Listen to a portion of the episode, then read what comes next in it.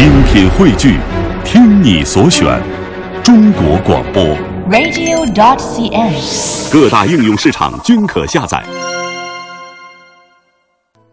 在每周一的这个时段呢，西子从今天开始邀请北京中医药大学东方医院张敞大夫给我们讲解中医养生的天人合一之道。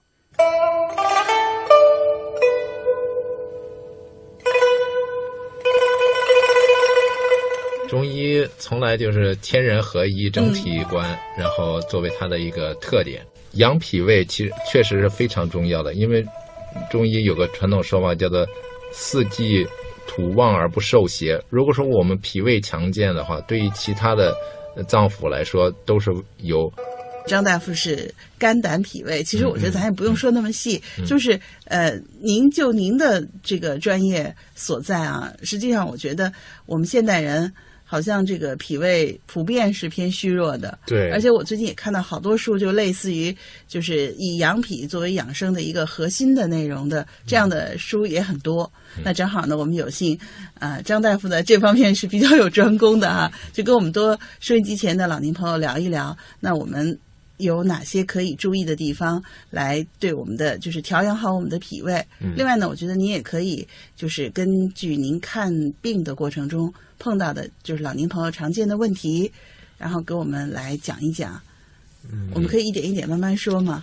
嗯嗯，养脾胃其实确实是非常重要的，因为中医有个传统说法叫做“四季这个土旺而不受邪”。如果说我们脾胃强健的话，对于其他的呃脏腑来说都是有呃辅助意义的。嗯而且这个脾为后天之本，就是它作为我们先天我们已经出生，我们可能对这个老年朋友已经没法再去改变回啊再去改变了。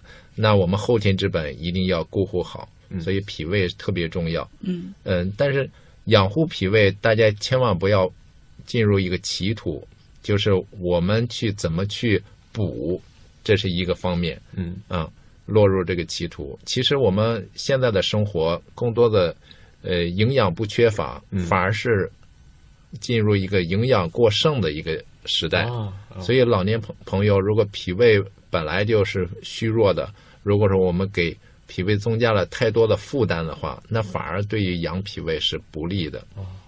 就是就像我们呃，我平常在门诊遇到的患者来说吧，有的老老年朋友呢，确实是有脾胃弱的基础，嗯，但是呢，比如说他呃一般的老年人，如果说正常的呃，咱们给他如果说满分是一百分，他只有六十分的这个脾胃的工作能力，嗯。但是呢，结果我们给他了八十分的工作量，那相对来说超过了他的运化的能力，嗯，对于脾胃反而是一种负担。所以这时候我经常会对老年朋友说什么：您做减法，我做加法，就是您从饮食上不要给他增加负担，而我们医生来说，给您一些辅助的药物来提高他的能力。嗯，我来做加法，您来做减法，是这个样子。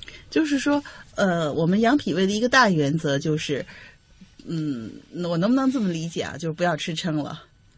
这是这是当然比较直白的一个说法。嗯，其实是一方面要提高他自身的能力，嗯另一方面不要增加他的负担。嗯啊，就是说我要我要帮助他，但是绝对不是说我们帮助他反而害了他。其实我发现一个问题啊，就是说不是说呃很不是说老年人有的老年人就特别能吃，因为你看像我的爷爷啊，他是一百岁了，但是他吃的这个饭量啊，他就有有时候他一顿吃的比我还要多，所以是不是说老年人就一百岁的老爷子太厉害了。啊，是不是说这个老年人他吃饭的时候，就是说这个饭量也是因人而异呢？确实是这样子的，每个人的脾胃的能力是不一样的。嗯，有的人是八十分儿，有的人是一百分儿，可能您的爷爷那就是一百分儿了，一百岁的一百分儿。但是我们是不是在中医上经常就是提倡我们老年朋友少吃多餐呢？嗯，少吃多餐是这样子的。我们这个少吃其实是限制的，现在来说比较容易接受的，就是限制总热量是一方面，再一个就是饮食结构要合理，嗯这是一个总的原则。嗯然后呢，您的少吃多餐，就是说我们可以不限定在像以前比较容易接受的三餐，您可以四餐，甚至是午餐。嗯。但是少吃多餐是一个方面啊，但是我们不是又提倡大家晚餐尽量的是吃的早一点，吃的少一点吗？这个晚餐吃的少一些，是因为我们晚上的如果是活动相对来说比较少，这个热量消耗比较少的情况下，嗯而且如果说您晚餐跟入睡之间有足够，嗯，时间比较短的话，那您一定要节制晚餐的饮食，嗯尤其是这个肥甘厚味。嗯相对来说，老年人如果晚餐吃了很多的肥甘厚味，又又活动量不足，然后呢过早的去入睡的话，嗯可能会诱发一很多的心脑血管事件。嗯是这样。呃，我我提个具体的例子啊，比如说我们家里面有一位老人就是这样，他因为年轻的时候呢，嗯、就是可能经历比较坎坷啊，然后就是饭量非常大，然后现在年纪大了呢，嗯、怎么说呢？有的时候吧，一碰到好吃的就忘了，然后就可以吃的特别多，然后到下一顿的时候甚至会不吃了。那你说这样是不是对老人家的这个脾胃是不太好的？对，咱们这就是所说的饥饱无常，嗯。就是饥一顿饱一顿，没有常态，对于脾胃的能力那肯定是有损害的，对于身体的营养的这个需求来说，这个也是不利的。嗯，举一些例子，譬如说我们，嗯，其实大家可以选择一个比较简简便的方法，就是舌头大家都可以伸出来看一看，嗯。如果对照您的舌苔，舌苔如果是比非常厚的，那您这个就是我们认为就是舌苔就像土上土里边上面的草一样，嗯。就跟脾胃的，我们就说直白的说，您体内的垃圾比较多了，嗯。可能有余的邪气比较多，嗯。那您的脾胃能力可能受到影响，这时候您要节制饮食。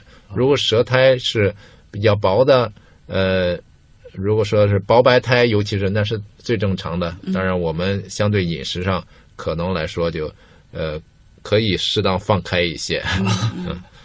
比如说，您您现在就给那个啊我们一豪看一看，我觉得他最近这火气比较大。对对，您您看我这个 这个舌苔，嗯，舌质呃略发红，舌苔是其实还是薄黄苔。嗯啊可能像你这种，如果说刚才你提到起口疮的问题，嗯，呃，诸痛痒疮皆属于心，当然这个心代指火了，嗯。这个这个火当然是有来源的，嗯。其实，呃，绝对不只是饮食方面。